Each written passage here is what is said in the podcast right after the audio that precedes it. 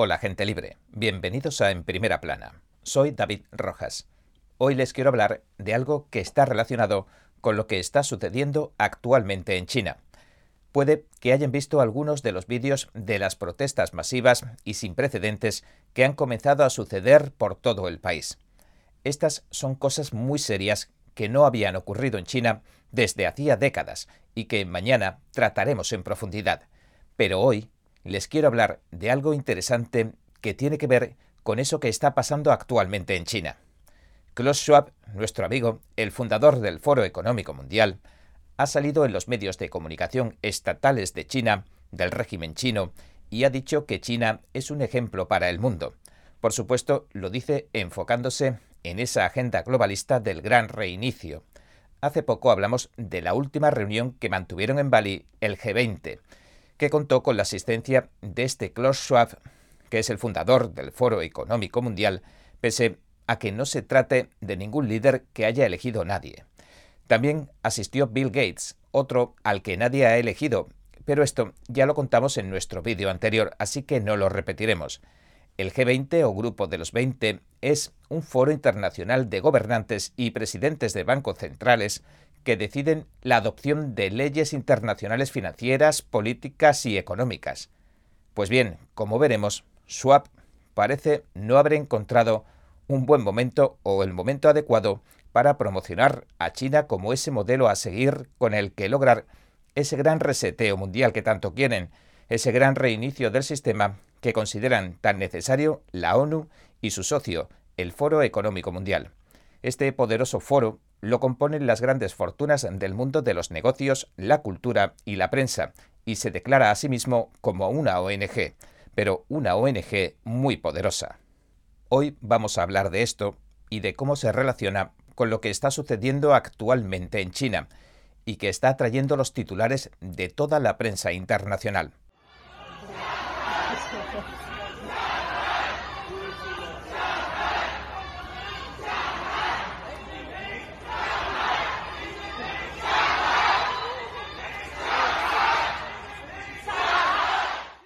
El episodio de hoy va a ser interesantísimo.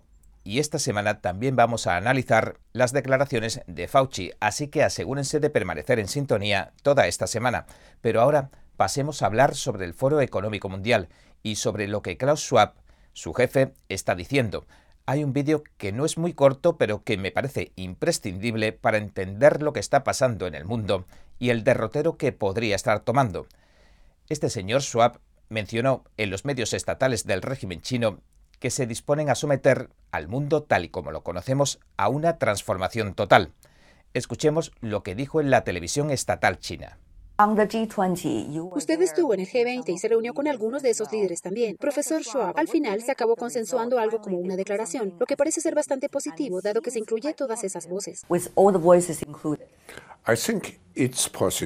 Creo que es positivo. De hecho, que todo el mundo haya estado conforme con la declaración. Esto es algo que no habíamos logrado en los últimos años. Pero aunque las misiones se hayan configurado, tenemos que ir un paso más allá. Tenemos que tener un plan estratégico. Porque tenemos que construir el mundo del mañana. Se trata de transformar el mundo a gran escala. Así que tenemos que definir cómo debe ser el mundo que queremos que quede. Después de este periodo de transformación.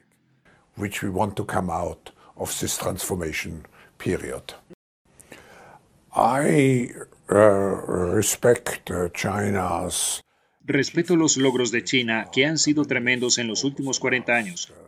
over 40 years. I think it's um, Creo que es un ejemplo a seguir para muchos países. but I think also Pero también creo que debemos dejar que cada país tome sus propias decisiones sobre el sistema que quieren adaptar. What system it wants to adapt. Creo que debemos ser muy cuidadosos a la hora de imponer sistemas, pero el modelo chino resulta, sin duda, un modelo muy atractivo para un buen número de países. Very attractive model for quite a number of countries. Aunque no estoy seguro de que este señor Schwab cumpla con el perfil del perfecto comunista, técnicamente está jugando al mismo juego de los ideales comunistas. Básicamente, lo que anuncia es que tiene que lanzar una revolución para que el mundo se vea obligado a aceptar su sistema.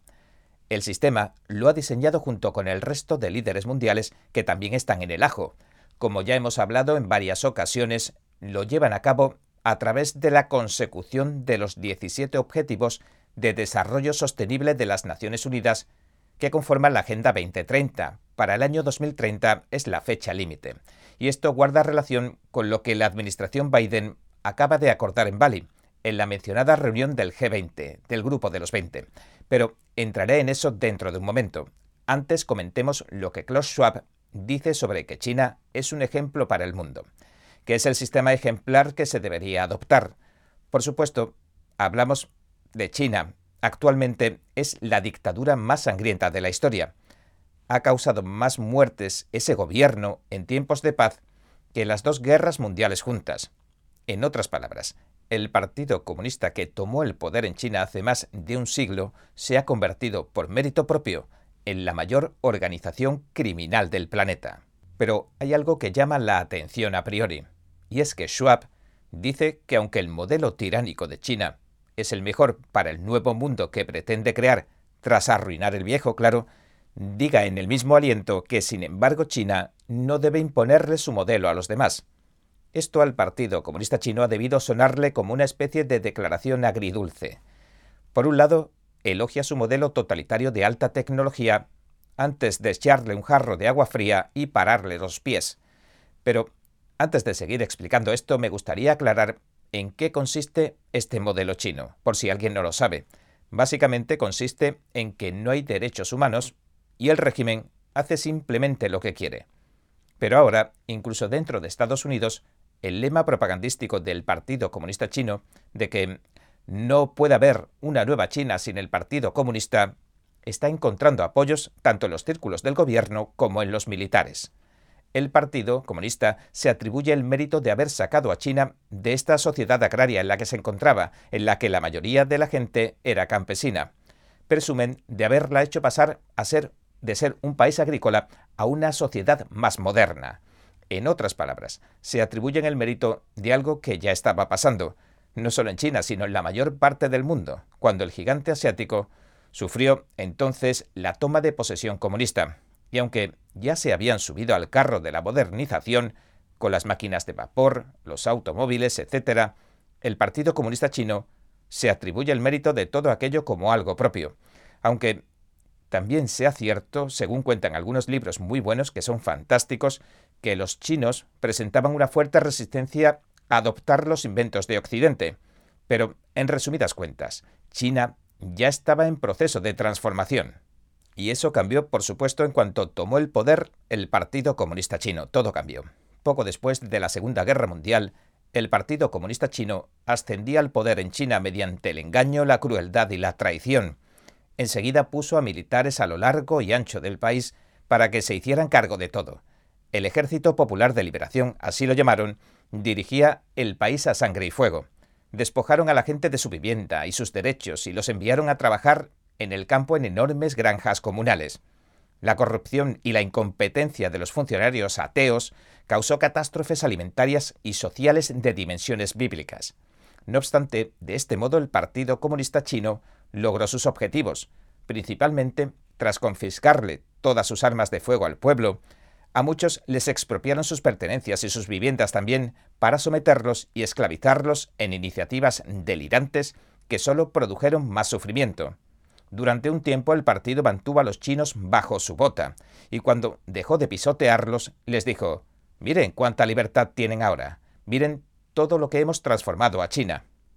En otras palabras, no deberían atribuirse el mérito de haber modernizado o transformado China, sino de haber dejado de pisarle la cabeza al pueblo chino, para que éstos pudieran seguir haciendo lo que venían haciendo desde antes de que el Partido Comunista Chino poseyera China cual espectro. Por eso resulta lamentable que Klaus Schwab pretenda contarnos toda esta engañifa. El jefe del foro, como decía, elogia a China como modelo, pero también le sugiere que no trate de imponerse a otros países como Taiwán, la isla a la cual no deja de acosar en este momento aunque China, en sus ansias de dominación, también tiene conflictos con más países, como India, ya que siempre está tratando de ganar metros dentro del territorio indio, desplazando las fronteras de forma tramposa. Pero si nos centramos en Taiwán, Schwab podría estar avisando a China de que no va a contar con el apoyo del Foro Económico si invade a Taiwán, como hizo Rusia con Ucrania. Y en mitad de todo esto, Taiwán es un ejemplo que tira por tierra el relato de que no puede haber una China sin el Partido Comunista Chino, porque Taiwán es un país moderno, un país muy occidentalizado y un país muy estable, que es el vivo ejemplo de lo que sería China en realidad sin el Partido Comunista. Y esta es una de las razones por las que el Partido Comunista Chino, PCC, lo ve como una amenaza, porque la verdad de que Taiwán es una isla de chinos que nunca se ha dejado gobernar por el Partido Comunista y ha prosperado a pasos agigantados, destruye completamente las afirmaciones y las narrativas del Partido Comunista Chino. Además, el régimen quiere tomar posesión de la isla de Taiwán por su alto valor estratégico, ya que le permitiría levantar una muralla defensiva alrededor de China. Ahora, de lo que Klaus Schwab está hablando es de la transformación sistémica del mundo, de un acuerdo global, es decir, de un anillo para gobernarlos a todos, como en el libro de Tolkien. Este modelo global se ve como el 1984 de George Orwell, o mejor aún, como el mundo Félix de Huxley, por esa visión de una sociedad tecnológica totalitaria futurista. Y aquí, de lo que está hablando Schwab es de que, a día de hoy, muchos de los países se encaminan en esa dirección. Aunque aparentemente tengan diferentes sistemas políticos y demás, todos están siguiendo algún tipo de visión comunista totalitaria, se encaminan hacia allí. Es decir, que básicamente todas las sociedades se han diseñado para que tomen esa dirección específica. Eso es en esencia lo que creo que está diciendo. Pero ahora centrémonos en el acuerdo, en la declaración de la que habla con la presentadora de los medios estatales chinos, el jefe del Foro Económico, Schwab. Y aunque no voy a repasarlo entero de nuevo, algunos recordarán que hablamos hace poco sobre el comunicado que emitió la Casa Blanca tras la reunión del G20 en Bali. Bien, pues ese es el acuerdo del que habla Schwab. La Casa Blanca decía que acataba punto por punto los 17 Objetivos de Desarrollo Sustentable de la Agenda 2030 de la ONU y del Fondo Económico Mundial. En otras palabras, lo que los líderes del G20 acordaron es someterse sin paliativos a la Agenda 2030. Puede revisar todo este documento, está en la web. Hicimos incluso un episodio muy completo sobre esto que puede ver para saber de lo que hablamos. Pero para que vea que no se trata de ninguna teoría de la conspiración, mostraré los objetivos de esta Agenda 2030 de la página de la ONU. Estos son los llamados Objetivos de Desarrollo Sostenible. Esta es la Agenda de las Naciones Unidas. Esta es la Agenda del Foro Económico Mundial. Esta es la Agenda del Partido Comunista Chino. Y esta es la agenda con la que la administración Biden estuvo de acuerdo. Incluso emitió una declaración diciendo que van a apoyarla. Esta es la transformación sistemática del mundo. Klaus Schwab está hablando de los Objetivos del Desarrollo Sostenible de las Naciones Unidas. Y solo por recordarlo, el Foro Económico Mundial es el socio de las Naciones Unidas en la Agenda 2030. Y es verdad que implica lo que Klaus Schwab, el jefe del foro, describe como una transformación del mundo a gran escala, no hay ninguna duda. De implementarse, significaría en realidad que el gobierno básicamente pasaría a regular y controlar todos los ámbitos principales de cada sociedad, desde la comida a la energía o la vivienda. Eso podría sonarnos familiar por lo que se vivió en la Unión Soviética. Allí, por ejemplo, te asignaban tu trabajo o te asignaban la comida. Carecías de toda libertad para decidir por ti mismo. El mercado libre tampoco existía, sino que el gobierno regulaba todo. Ahora bien, el régimen chino podría ser otro claro ejemplo todo está regulado por el gobierno. Cada empresa en China tiene que cumplir con el gobierno y arrodillarse ante el líder supremo Xi sin importar si es extranjera, nacional o multinacional. Todas deben rendir pleitesía al régimen y cumplir sus órdenes. Este es el modelo chino del que se hablaba al principio de este episodio. El modelo chino tiene también un matiz interesante. Mantiene la ilusión de la libertad, la apariencia. O mejor dicho, mantiene la ilusión del capitalismo. El Partido Comunista Chino, por supuesto, pervirtió el capitalismo como hace con todo lo que toca. Y lo que hizo con la economía lo ha dado en llamar capitalismo de Estado. Si recuerdas, esa fue la palabra clave que hicieron circular al principio de la COVID. El New York Times incluso lo promocionó. Bueno, en la COVID, incluso los grandes medios proclamaron a bombo y platillo que las dictaduras eran lo mejor para imponer las medidas y políticas contra la propagación del virus. Hoy ya sabemos que ninguna de esas medidas tiránicas se impuso para evitar la propagación de ningún virus, porque en realidad ninguna de esas medidas puede detener la propagación del virus. En resumidas cuentas, la única verdad de todo esto que se decía es que las medidas tiránicas se imponen mejor en una tiranía ya consolidada, porque hay un aparato de represión ya consolidado. Así que todas estas medidas y políticas son un puro invento con el fin de implantar el comunismo mundial, o el globalismo, o como lo quiera llamar cada cual. No son más que mentiras basadas en las falsas premisas que se han grabado previamente a fuego en la opinión pública. Pero volviendo al tema que nos ocupa, ¿qué es este capitalismo de Estado? Bueno, es un juego de palabras bastante complicado. En términos generales, es otra manera de decir socialismo. China se considera a día de hoy un país socialista. Vladimir Lenin, el tirano ruso, describió el capitalismo de Estado en uno de sus primeros artículos después de que el régimen soviético tomara Rusia tras la revolución bolchevique. En su artículo dijo, ¿Podríamos avanzar hacia el comunismo si le tenemos miedo a esta etapa del socialismo? Lo que dijo fue, en realidad, bien, camaradas, hicimos nuestra revolución como comunistas, pero como el comunismo no se puede implementar, el comunismo en la práctica va a ser el socialismo. Fue Vladimir Lenin el que escribió esto, y describe el socialismo como el capitalismo de Estado, un Estado que posee todos los monopolios. ¿Qué significa eso? Que el Estado controla los sistemas del capitalismo, apoderándose de todos los medios de producción. Y ahí tienes el capitalismo de Estado, eso es, y por desgracia, ese modelo de China es capitalismo de Estado. Aunque parezca capitalismo, el Estado lo controla todo. Y ahora el Partido Comunista Chino, además, ha demostrado que no tiene por qué quedarse todo a cargo del ejército puedes controlar los sistemas capitalistas a través de regulaciones y leyes sumamente rigurosas. Y esa es toda la historia en realidad. Y esto no lo digo yo, lo dijo en uno de sus artículos Vladimir Lenin. Puedes controlar los sistemas del capitalismo haciendo ver que en apariencia es libre, sencillamente imponiendo las regulaciones necesarias bajo cuerda. Dicho de otro modo, el gobierno impone una batería de leyes a una cierta profundidad y hace que la economía, inadvertidamente, deje de ser una economía de libre mercado. Y esto es lo que está pasando en muchos países como Estados Unidos, lamentablemente. Ahora, muchos jóvenes emprendedores denuncian que estos sistemas económicos están rotos y que no pueden salir adelante. Dicen que existen, básicamente, las corporaciones que monopolizan sectores enteros con los que resulta muy difícil competir. Y si miramos la economía en este momento, en los Estados Unidos están saliendo noticias que dicen que más del 40% de las pequeñas empresas no pueden ni siquiera pagar el alquiler de este mes.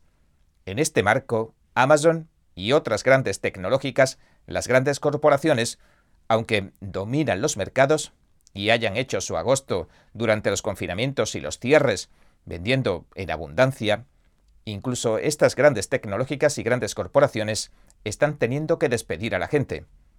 Lo que ocurre con esta, mm, llamemos, toma de posesión silenciosa de la industria por parte del Estado es que las grandes empresas sufren pérdidas mientras que las pequeñas empresas se van directamente a la quiebra. Esto parte a la sociedad hasta el punto de que la clase media se convierte en la clase baja y la clase alta se convierte en la clase dominante.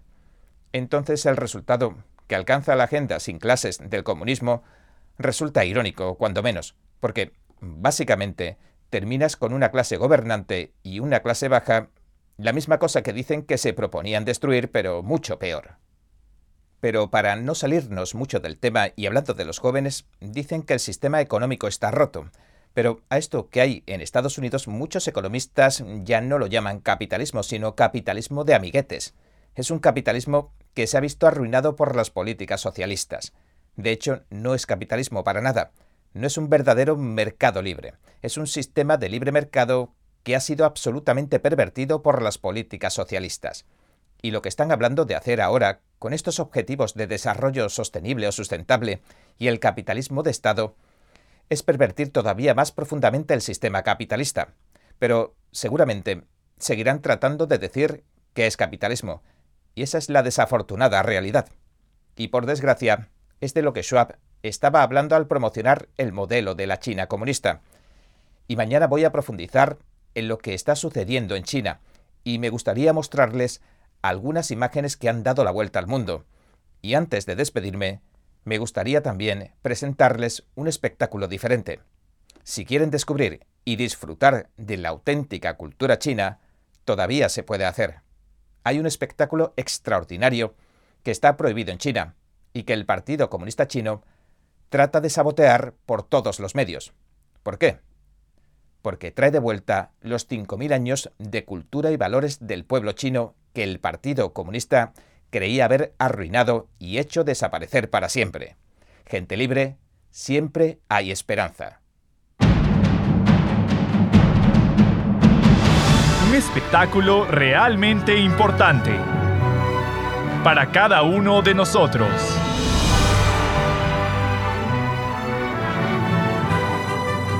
Esto es lo que ha estado esperando. Véalo por lo menos una vez en la vida. Shen Yun. Cada año un espectáculo completamente nuevo. Bien, este ha sido nuestro episodio de hoy. Gracias por sintonizarnos. Si le gusta nuestro programa, por favor, no olvide darle a me gusta, suscribirse y compartir este vídeo con sus amigos y su familia, porque todo el mundo merece conocer los hechos. Una vez más, gracias por ver en primera plana. Nos vemos mañana.